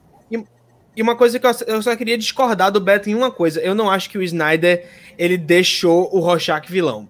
Eu acho que a direção, na minha opinião, tá, Beto? Isso é, isso é uma coisa que a gente pode discordar uma boa. Uhum. Mas na minha opinião, a, a direção do Snyder, a voz que ele colocou no Rorschach, pra mim, é, é muito um lance de glorificar, sabe? De transformar Ah, o, o sim, Rorschach no sim. Neo Batman, sabe? Mas é, é, é que, é, que é, é- é bizarro, porque assim, o Snyder vê o Rorschach como herói. Porque o Snyder é meio fascista também. Então, assim, É. o Snyder vê o Rorschach como herói. Só que, ao mostrar o Snyder como o herói, da- na visão do Snyder, você vê o quão mais vilão o, o Rorschach é. É meio isso que eu quis dizer, entendeu? O Rorschach, ele glorifica tudo. Ele mostra cena de ação com sangue em câmera lenta, sendo que no quadrinho, quando você vê o Alan Moore, mostra aquilo como uma coisa assustadora, grotesca. Se você vê a viol- violência no quadrinho, você fica, nossa, que horrível. Você vê no cinema, você fica, uou, sangue. É Uhum. completamente diferente Exatamente. a proposta do Alan Moore para do Snyder. Um é um gênio, o outro é um, é um cara com muito dinheiro, desnecessariamente. E é um cara que prioriza muito mais o massa velho do que o senso de sátira e crítica social que aquilo tem, tá ligado? Uhum. E é bem por isso que o título dessa live, e e a thumb principalmente, é Zack Snyder's Captain America. Porque se o Zack Snyder fosse adaptar o, o, o, o Steve Rogers como Capitão América, ele seria o John Walker, gente. Desculpe Ah, depois- dizer. Depois do que eu vi nesse, nesse Liga da Justiça Zack Snyder, é exatamente isso. O que eu vi ele fazer com a Mulher Maravilha, com o Superman, com todo mundo. Mulher, Mulher Maravilha explodiu a cabeça do, do, do criminoso na, na- no banco, na parede. E aí chega a menina, eu quero ser igual a você, uma homicida? Uma assassina. Legal, amiga. Sabe? E o Muito pior legal. não é nada, gente. Eu gostei do Snyder Cut como produto final, assim, como o conjunto da obra, sabe? Me agradei assistindo. Mas a visão do Zack Snyder para esse, esses heróis, essa coisa objetivista, essa coisa negativa, essa coisa que, meu Deus, como eu sofro, meu Deus, como eu carrego esse fardo de ser super poderoso. Isso é uma parada que não me agrada, sabe? Nunca me agradou na visão do Snyder. E, e, assim, você que me acompanha há muito tempo, você vai saber e você vai entender isso que eu tô falando, porque eu já expliquei isso em vários vídeos, sabe? Mas vamos, vamos parar de falar de Snyder, vamos parar de fazer o cut, mas eu vou deixar, vou deixar a Ana Por falar. pode deixa o. Snyder Cut morrer. Ah, eu só acho que esse tipo de visão não, não é tão coeso com os personagens que ele queria usar. Acho que com outros personagens daria muito certo. Exatamente. Mas pega a Mulher Maravilha, por exemplo, fica algo que destoa completamente da essência da personagem. Pelo menos pra mim, sabe? Perfeito, concordo. Mas é isso, gente. John Walker é um grande babacão. Gente, Wakanda. Wakanda nesse episódio. O que foi a participação de Wakanda nesse episódio? O, o Beto até tinha falado no começo da live que ele queria que a participação de Wakanda se restringisse às pessoas que estavam ao redor do Pantera e não a ele fisicamente falando, porque claramente seria um desrespeito, claramente seria uma- um ferimento na memória desse ator incrível que acabou nos deixando de uma forma tão trágica que foi o, o, o Chadwick Boseman. Ele ficou mudo. Mutou, mutou. Como o do. Vai chegar, gente. Tá vindo aí, vem aí. Voltei, voltei. Voltei? Voltou. Voltou. E eu fiquei satisfeito como eles escolheram é, uma Dora Milaje de personalidade para estar nesse episódio. E eu fiquei muito satisfeito com ela chutando a bunda do John Walker numa luta com uma clara desvantagem para cima do cara. E ele ficou, ah, elas não eram nem super soldadas. Sim, meu filho, não é muito difícil dar uma surra em você, não. Você é um merda. Você é um merda. Foi maravilhoso. Milaje Outra cena maravilhosa. aquelas que elas querem. As Dora Milaje são o Stephanie. que elas querem. É isso. É sobre isso. Stephanie, o que, que você é a achou dessas fala. cenas? O que, que você achou dessas cenas? Das Doras. Pra mim, meu, eu, eu, eu não sei, eu realmente eu sou uma pessoa ruim, ou não sei, mas eu tava aqui, eu tava, vai, bate mais, bate mais, ele merece. mas foi, Eu tava foi assim muito também. bom, foi muito bom, foi muito bom, ele mereceu, ele mereceu. E eu gostei também né, de terem colocado a, a, as Dora Milaje, justamente também como, por- pelo mesmo motivo que o Beto estava falando, né, de honrar a memória do Chadwick e do Pantera em geral também. E foi ótimo porque mostrou o lugar que o John merece estar. mostrou para ele o lugar dele e foi ótimo. A- uma, da- uma parte da cena da, da luta que eu gostei foi já no final que elas conseguem meio que travar o, o escudo e a Dora Milaje pega o escudo de uma forma que o Steve ia pegar o escudo. Não sei se vocês Exatamente. perceberam, mas ele fazia isso, né? De, de meio que chutar e, e pegar e tal. Ela faz a mesma coisa e ela, ah, pelo menos eu tive a sensação que ela ia levar, né? E a outra diz, não, pode deixar com ele, deixa aí. Deixa. Deixa pra ele. Exatamente. E aí vai e deixa.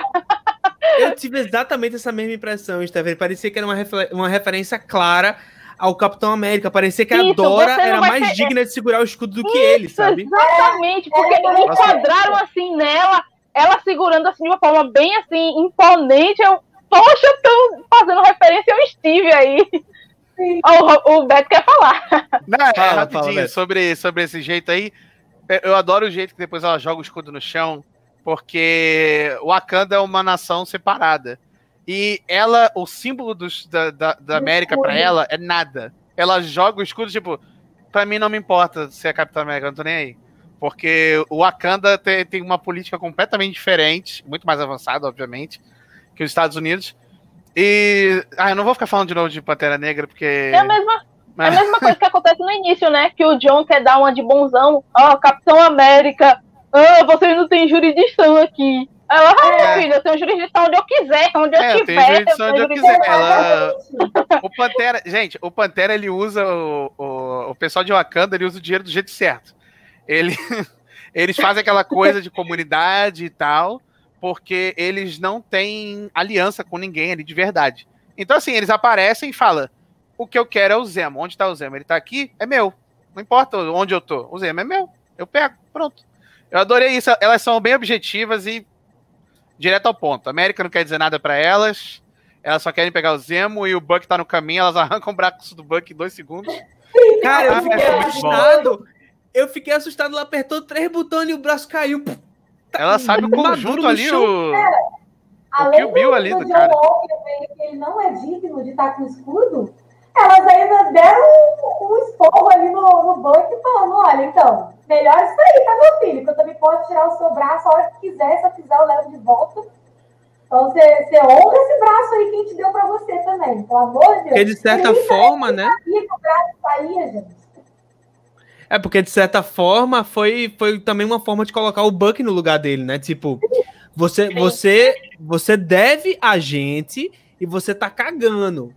Você deve a gente e Exatamente. você tá cagando. Então, te cuida, Lobo Branco. Te cuida, tá ligado? Foi É, bem porque um- Ela, chega pra lá. Wakanda não tá nem aí pro, pros, pra subtrama do Buck, não. Eles Exatamente. querem a, a vingança, a justiça deles, né, pelo que o Zemo fez. Thaís É Monique isso. aqui, pau quebrando e o Zemo assistindo de camarote, saindo de fininho e ninguém nem aí pra ele. Exatamente. Melhor personagem, cara. Como pode? Como que alguém não gosta desse personagem? Sério? Pois é, o, cara. o povo também não se toca, né, gente? Já tacaram uma algema nele, aí tá bom, agora vamos bater no povo aqui que a gente tem que parar a briga. Não, deixou ele lá. E ele só faltava pipoquinha só na cara, na, na vida do Zemo. Adoro Trouxe que ele essa tava foto lá aqui. bebendo o o uísquezinho dele, só abriu uma porta, fechou, desapareceu. Trouxe essa foto aqui só pra gente ver aqui o, o quão. Que, o quanto de química esses três estão tendo durante toda essa série, né, gente? Que trio maravilhoso e que personagens estão sendo desenvolvidos. O Só o Sen que precisa de mais espaço para conseguir ter essa humanização do conflito aí. Um- Eu, eu sinto que eles estão se esforçando para isso, espero ver mais disso no próximo episódio. E aproveitando que eu falei disso, gente, o que que vocês esperam? Aproveitando que a gente chegou aí já a uma hora de live, o que vocês três esperam desse. Esse, qual- qual- qual- meu Deus, é o quinto. Desse quinto episódio. E o que vocês acham que vai acontecer nesse quinto episódio? Contem aí pra gente, começando aí por Beto. É, o que, que eu acho que vai acontecer? Nossa. É porque eu achei que ia ter mais episódios, então agora eu já tô preocupado que eu tô achando. Eu não acho que vai ter uma segunda temporada, porque. Daria, que- daria. É, Não, daria pra eles têm- fazer. eles têm falado que os projetos deles são, são inspirados para serem minisséries desde o início. É, Então, porque desde WandaVision, Loki, parece que tudo é só uma temporada só. eles vão ter que usar eles no filme, vai ficar muito caro, porque, pô, WandaVision, eu não sei como eles pagaram a Elizabeth Olsen, que ela é caríssima. Não sei como é que eles conseguiram pagar ela pra WandaVision. Assim, eu sei como eles conseguiram pagar, mas é muito caro. É, assim, não vai ter uma segunda temporada, provavelmente. E eu tô preocupado que talvez eles não resolvam todos os, os arcos que eles abriram. Eu tô com medo de ser igual ao final de WandaVision, que eu não gostei. É, assim, eu acho que a gente tem que ver ainda o tal do Power Broker lá, o. Como é que é o nome em português? Pois é. O Mercador do Poder. Mercador, Mercador do Poder. A gente não viu o Mercador do Poder ainda. Vai ter toda a revelação de quem é o Mercador do Poder. Ou vai ser uma piadinha igual o Mandarim. Então se preparem para os fãs ficarem mais nervosos ainda. Ai, É, meu Deus. É, existe essa chance. Ou vai É, ser um eu- personagem que a gente já conhece, ou vai ser alguém que a gente não sabe nem quem é, tá ligado? Provavelmente. É, É. ou- ou alguém que apareceu na série mesmo. Até a Sharon, talvez. Hum. Se Mas for assim, a eu Sharon, não- caraca. Eu tô muito, eu tô muito Caramba. não me importando com o Mercador do Poder. Eu tô muito querendo saber mais o, o arco do Sam, como que ele vai resolver, resolver lá o problema dele, a figura dele do, do- de ser o Capitão América que ele quer ser. Porque assim, a- eu tenho sérios problemas com a figura do Capitão América em si, mas não vou dar, não dá pra falar isso aqui no vídeo, vai demorar horas. Mas assim, eu acho que eles têm que lidar ainda com a identidade, o problema de identidade do Sam. O Buck ainda tem que resolver algumas coisas do passado dele. O Zemo. O Zemo, deixa o Zemo ser o Zemo, tá maravilhoso.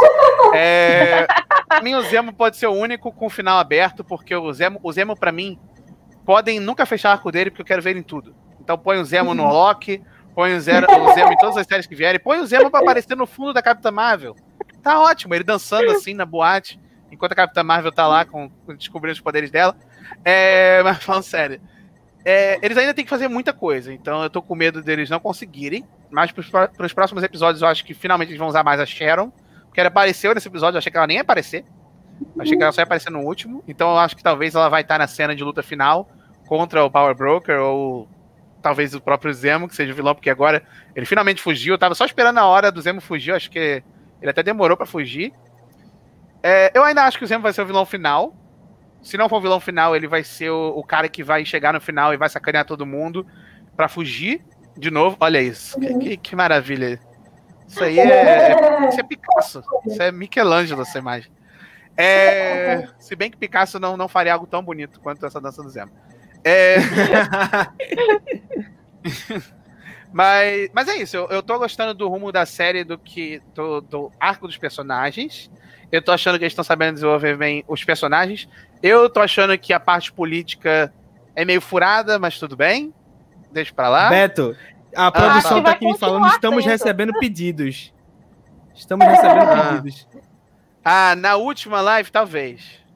Talvez na última. Hoje não. Eu apoio Hoje não. todo mundo fazendo a dancinha do Zemo. Hoje eu comi muito salgadinho. Vou dançar, não. Mas é isso. É, próximos episódios, eu quero ver mais Zemo, quero ver mais da Sharon, quero ver mais do Sam. O, eu quero que voltem pro arco inicial do Bucky. E eu acho que tá. Wakanda, essa, essa participação ficou legal. Mas eu acho que ainda tem que ter uma cena final de Wakanda, talvez do Zemo fugindo de Wakanda. Já imaginou? Se o Zemo conseguir fugir de Wakanda, ele é melhor que o Thanos. Porque olha. MacGyver. É um MacGyver que vai sair. Não, estamos Não, falando de legado, né? De construção de legado. O que foi o legado É. dele desde. Assim, o Zemo é um personagem importante desde Guerra Civil, mas ele está no MCU desde Vingadores Era de Ultron, porque a cidade dele, né? O, o país dele foi. Foi sucateado, foi destruído por causa da, da, da ameaça do Ultron, e por causa, e, e justamente por isso, né? A, a galera fica questionando a importância de Vingadores Era de Ultron, mas foi por causa de Vingadores Era de Ultron que a gente teve todo o conflito de guerra civil e que a gente teve o Zemo presente. E, e justamente por causa disso que a gente tem o Zemo aqui de novo. Então, obrigado, Vingadores Era de Ultron. Você terminou, Beto? Ou quer falar mais alguma coisa? Só, só uma coisa, se eu fosse roteirista de, dessa série, o último episódio seria exatamente isso. O, eles, no penúltimo episódio, semana que vem, eles prenderiam o Zemo, o pessoal de Wakanda, depois do Zemo sacanear muito o, o, o Sam e o, e o, e o Bucky. Aí no episódio, no finalzinho, a cena pós-crédito, é o, o, o Zemo É isso aí. com. Basicamente. É o Zemo dentro de uma cela holográfica, alguma coisa assim, tecnológica da, de Wakanda. E aí o Zemo olhando em volta e dando um sorrisinho, tipo, ah, entendeu? Pra mim acabava assim, com o Zemo fugindo. Mas é isso. Zemo hoje, Ze- é igual todo mundo odeia o Chris. Zemo hoje, Zemo amanhã, Zemo sempre. É isso Minha opinião foi essa. Tchau. E mais uma vez, a gente citando todo mundo odeia o Chris nessa live. Eu volto a dizer: o mercador do poder é o perigo. É. Talvez. Vai Stephanie, o que, você. É, vai que. Pô, seria uma ótima referência. Ô, Stephanie, que é que você acha que vai acontecer nos próximos dois episódios aí? Tem alguma teoria maluca que você queira compartilhar? Então, eu queria também duas coisas que o Beto falou, acho que para mim são as mais seriam as mais importantes. Fechar esse arco bem direitinho do Sam, ele se tornar o novo Capitão América. Eu acho meio óbvio, mas assim, óbvio, a, a Marvel não tem nada de óbvio, né? Então, podemos esperar pra, por tudo. Então, eu queria bastante essa parte. Queria também que voltasse o ini, ali o, o arco inicial do, do Buck para que realmente tivesse um fechamento, uma realmente uma libertação de verdade de tudo que aconteceu com ele, enfim, que realmente fechasse bem esse, esses dois momentos. E uma loucura da minha mente é que eu acho que a Sharon é o Power Broker, mas assim, é só um achismo meu. Não sei se realmente é, mas na minha, na minha mente aqui, eu acho que pode ser ela, ia ser legal, ia ser uma reviravolta bem interessante. E não, não seria assim tanta loucura, porque ela meio que teria algumas motivações, porque, pelo amor de Deus, eu fiquei revoltada quando eu vi que o povo abandonou a coitada. Deixou ela, ela ao né? léu, a, a ver navios, e aí ela teve que se virar e fazer o dela. Então, não, não, não, não seria de todo estranho, mas cenas dos próximos capítulos. É, eu acho que é, né? Não, não, não tenho certeza ainda. Sabe uma coisa que me deixa assim pensando com, relação às, com relação às reações da Sharon Carter? Você imagina, porra, dei um beijão no cara, ajudei ele a fugir, ele pega na minha bunda e aí ele volta no tempo para ficar com a minha avó. Pelo amor de Deus, amigo, sabe? É avó, é avó. É tia-avó, é tia-avó. Ah, é, é, é, é bizarro, gente. É, é, aquele caso de a Marvel criou mais uma personagem que ia ser descartável. E aí eles descobriram que é errado fazer isso com o personagem. Então agora eles estão tentando mudar isso de alguma forma. Só que ainda tá mega jogado, tá mega mal desenvolvido. Ó, Gabriel, Gabriel Gama dos Santos. Por que Zack Snyder é thumbnail? Acho que ele chegou atrasado. Gabriel, Eu seguinte, adoro o Zack Snyder.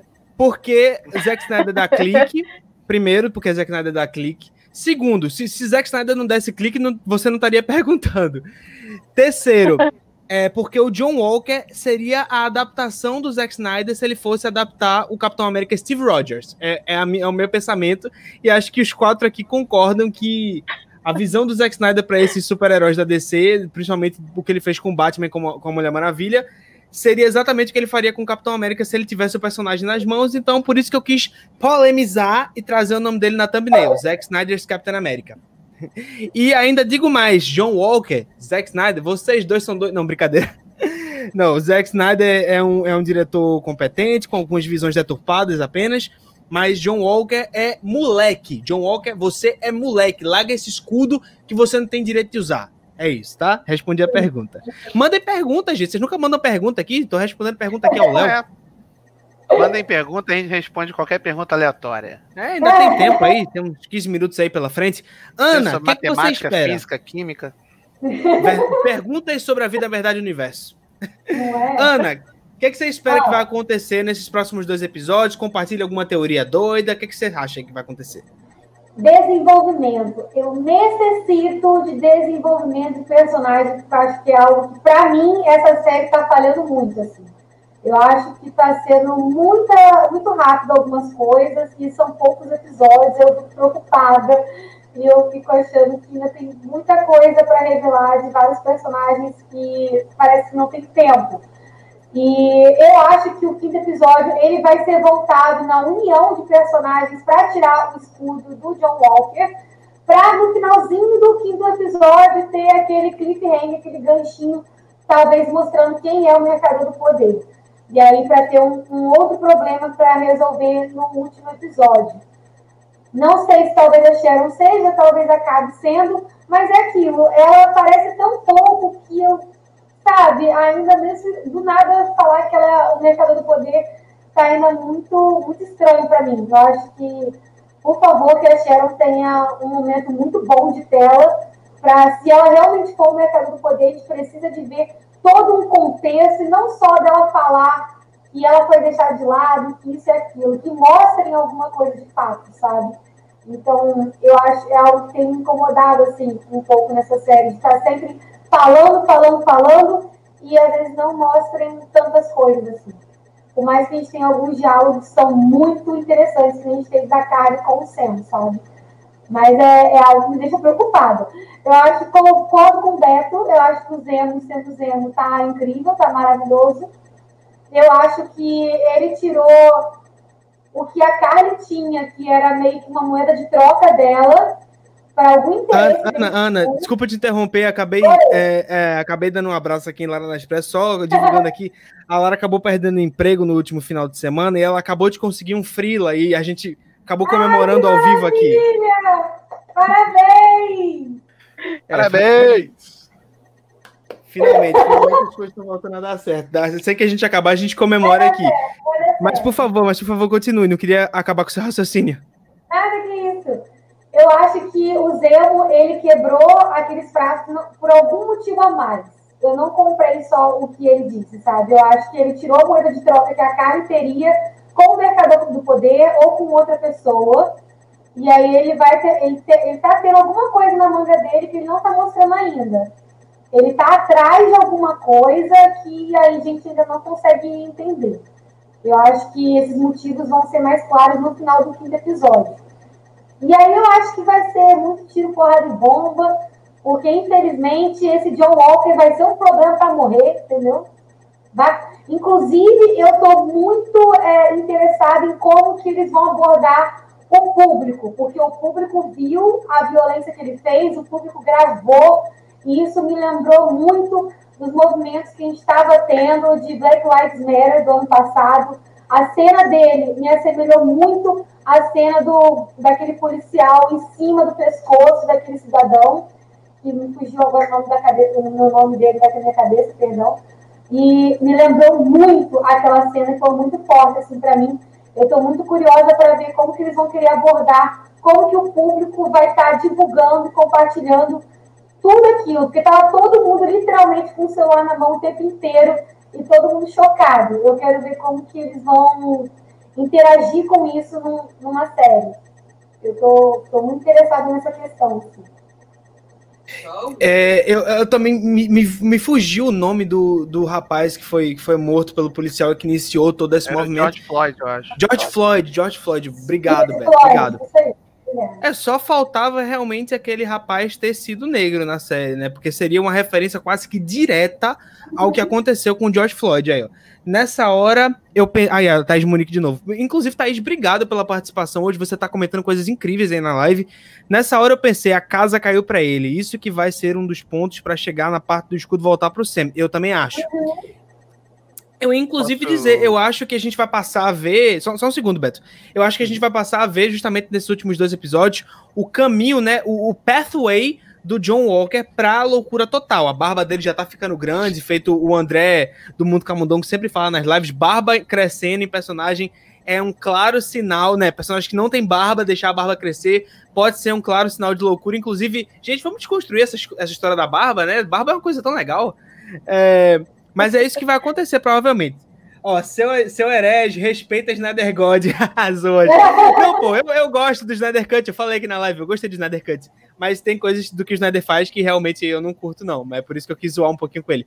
Mas enfim, eu acho que a gente vai ver um pouco mais dessa loucura do, do, do John Walker. Quero ver um pouco mais de desenvolvimento do Buck, quero ver um pouquinho mais de desenvolvimento do Sam, quero ver o Zemo sendo Zemo. E assim, se esse episódio, se os outros episódios continuarem nessa pegada do quarto, para mim, essa série vai ter valido muito a pena, porque só esse episódio, pô, dava um filme. É muito bom esse episódio, pelo amor de Deus. Beto, o que, é que você queria falar? É só referência. o seu chá da referência. É o esse negócio do pessoal gravando. O nome uhum. do episódio eu acho que era The Whole World is Watching, não é? Tipo, o mundo uhum. inteiro tá assistindo alguma coisa. Esse era meio que o, o slogan da época do, do, do eu tô procurando a palavra em português do trial. É, do julgamento. Do Chicago Seven. Já viram o filme lá, o julgamento do Sete de Chicago? Sim, sim, então, sim. É, na, na no, no, julgamento original, no julgamento real, é, a frase que aparecia nos jornais, o pessoal gritava na rua, era o mundo está assistindo. E todo mundo levantava, tipo, filmava, a, as câmeras gravavam. Então, eu, eu acho que isso foi uma referência ao julgamento original e também porque o filme, né, o Chicago 7 tá tá aí agora concorrendo ao Oscar e tudo, e. E é isso, acho que foi uma referência a isso, porque a frase é a mesma frase The Whole World is Watching, exatamente a frase que eles usavam na época para dizer que a população tá de olho na polícia por causa da brutalidade policial. E acho que foi o paralelo que eles queriam criar aí entre o, o Trial of the Chicago 7 e o episódio. Com Desculpa certeza. se eu, eu esqueci o português. É o julgamento do 7 de Chicago. Alguma coisa assim. Gente, quem quer responder essa pergunta aí? Vocês acham que o John Walker vai ser aproveitado em algum outro momento do MCU como vilão? Eu acho não. que não, eu acho que ele morre. É, também acho que vai. Eu acho que o tipo Ou morre ou vai preso. Dele, não, sei se ele, não sei se ele se encaixa em outras produções ainda. Não consigo imaginar. Eu acho que eles fizeram um especial muito específico, meio que para ser um motivo para o ser querer ainda mais ser o Capitão América. Então, eles... eu não sei se esse personagem vai conseguir ter um outro objetivo depois disso. Ah, Ou eles fazem igual o Ossos Cruzados, né? Que ele apareceu no Soldado Invernal, hum. aí ele sofreu um acidente, aí ele retorna no Guerra Civil, ah, só que ele morre no Guerra Civil. Então talvez eles tragam o John Walker rapidamente só para morrer numa outra cena. Ninguém sabe. Uhum. Stephanie, o que, que você acha? Você acabou não respondendo também a pergunta. Não, eu também acho que não. Não tem como trazer, só se realmente trouxesse algo que remetesse ao tema e ele realmente precisasse resolver esse dilema. Mas fora isso, eu não vejo como reaproveitar o em outro O Pedro não, Prado. Não, por enquanto. O Pedro Prado deu uma ótima sugestão, ó. Walker e Zemo nos Thunderbolts, ó aí. Ai, Rapaz. Quero. Rapaz, eu, eu apoio. Não, querendo ou não, é, é, capaz do personagem viver no final das contas, né? Porque é aquilo, nenhum dos nossos protagonistas vai querer matar o cara no final, porque isso seria ser igual a ele. Então, no final das contas, ele deve ser pelo menos preso. E então, provavelmente os Thunderbolts vão ser os, o esquadrão suicida da Marvel, né? Praticamente. E aí é bem capaz de a gente ver personagens dessa índole do, do John Walker é, contracenando como Zemo e, e, e, Hulk Vermelho e outros vilões lá no Thunderbolts mesmo. Inclusive, seria uma ótima chance deles trazerem o, o cara do Demolidor, o, o último vilão do Demolidor. Não, não, não, o, o Bullseye. O mercenário, isso. Seria uma, ótima, seria uma ótima chance deles trazerem de volta o mercenário. Agora, é, aproveitando esse comentário ótimo do Pedro Prado aqui, que a gente acabou não prestando atenção. Pedro Prado, se você estiver assistindo, você está convidado é, solenemente, assim, de forma oficial para a live da semana que vem, tá? Você está mais do que convidado. Já tem um tempo que eu quero lhe trazer, e aproveitando que você já está aqui desde a semana passada, tem esse, esse convite feito. Você tem meu WhatsApp, fala. Você tem meu WhatsApp? Não acredito que eu fiz isso. Mas, ó, você tem meu WhatsApp, fala comigo se quiser participar. A gente tem um grupinho com a galera aqui da live, eu, eu posso colocar você. E a gente tá sempre em comunicação para fazer essas lives. Você tá mais do que convidado para aparecer semana que vem ou quando você quiser para falar dessa série, que aparentemente tava movimentando bastante os comentários. Só a galera boa tá aqui. Não é quantidade, é qualidade desses comentários que toda semana estão ótimos. Gente. Deixa eu invadir porque Tarcísio cantou Tarcísio. É, Tarcísio cantou Tarcísio. gente, é, queria encerrar aqui. Acho que a gente chegou a um ponto bem legal aí pra gente. É, para as discussões desse episódio. Queria agradecer vocês três aqui, como sempre, afiadíssimos. Não sei, essa live não seria nada sem vocês. Eu aqui. É... Motor. Motor de novo. Porra, na hora que eu vou agradecer, velho, né? Mas, ó, é, queria agradecer vocês. Muito obrigado por mais essa live, gente. Eu falando sozinho aqui desses temas não iria gerar o conteúdo que gera quando eu trago vocês. Uh, e muito obrigado, gente. Muito obrigado por estarem aqui. Bom domingo para vocês que estão tá assistindo. Se você ainda não está inscrito na Toca do Net, por favor, faça o favor de se inscrever. Live todo domingo comentando a série, a série da vez do, do, Disney Plus.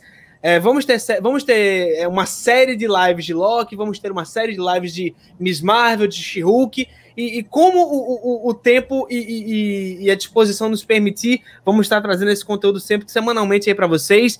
E calma, gente, que eu não parei de fazer vídeos curriculares do canal, é porque quando eu tô aqui na casa do Lara eu acabo não conseguindo gravar. Eu gravei o vídeo do Snyder Cut quase improvisado, mas que bom que ficou bom. Se você ainda não assistiu, foi o último vídeo que eu lancei. Vai lá assistir minha crítica do Snyder Cut, que deu um puta trabalho para sair, mas saiu, ficou boa, pelo menos isso. E vou deixar os meus convidados se despedirem e já fica aqui o meu. Velho, amo vocês de verdade, assim, sem, sem passação de pano, sem forçação de barra, amo vocês de coração.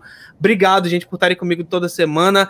E vou começar aqui pelas damas. Ana, pode se despedir e aproveita o espaço. E é isso, gente. Vejo vocês semana que vem. Ah, gente, eu só tenho que agradecer pelo convite do Tarcísio para poder conversar com vocês, com o Roberto, com a Stephanie. Eu adoro vocês. E eu espero que eu tenha conseguido agregar conteúdo aqui na nossa conversa. E se vocês gostaram um pouco de mim, gente, vocês estão assistindo, vão lá no meu canal, Jornal Animada, para a gente comentar sobre o universo de desenhos animados e para vocês apoiarem esse projeto. Também se inscreve no canal de todo mundo. E muito obrigada, Tarcísio, por me convidar mais uma vez aqui. Eu sempre fico muito, muito feliz de poder conversar aqui nas lives de vocês. Que é isso, Ana. É um prazer ter você aqui toda semana. Sempre que eu puder trazer, eu trago. Eu só não trago toda semana, porque eu fico tentando variar os convidados. Hoje, meu objetivo foi promover o um encontro que ainda não tinha acontecido, que era Ana, Beto e Esté. Aí eu, o meu, meu objetivo é esse. Mas, gente, As canal de todo mundo. Isso. Canal de todo mundo na descrição do vídeo já. E vamos para o adeus. O adeus não que ninguém vai morrer, mas para o, o até logo da Stephanie. Pessoal, novamente, muito obrigada, Tarcísio, pelo convite. Eu quase nunca apareço por aqui, mas eu agradeço de coração de estar aqui. É sempre uma honra. Eu, eu vou te trazer não, na toda semana. É...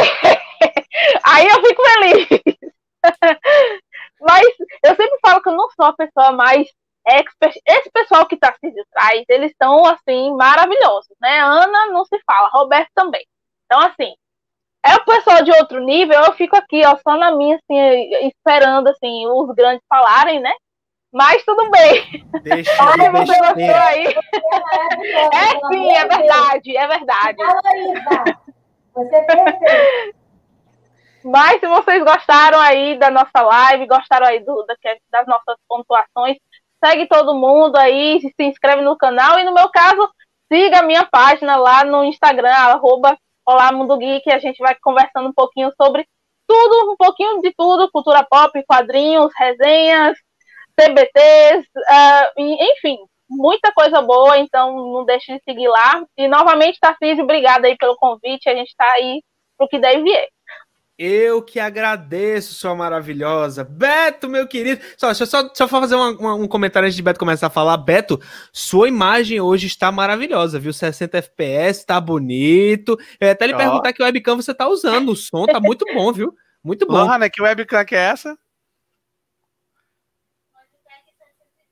Ela falou Logitech 720. Vou procurar aqui a, a, referência que eu quero uma dessas, sinceramente. Mas, por favor, Beto, manda ver. Ela ainda tá, ela tá com um problema sério de foco, mas. Mas tá indo, eu acho.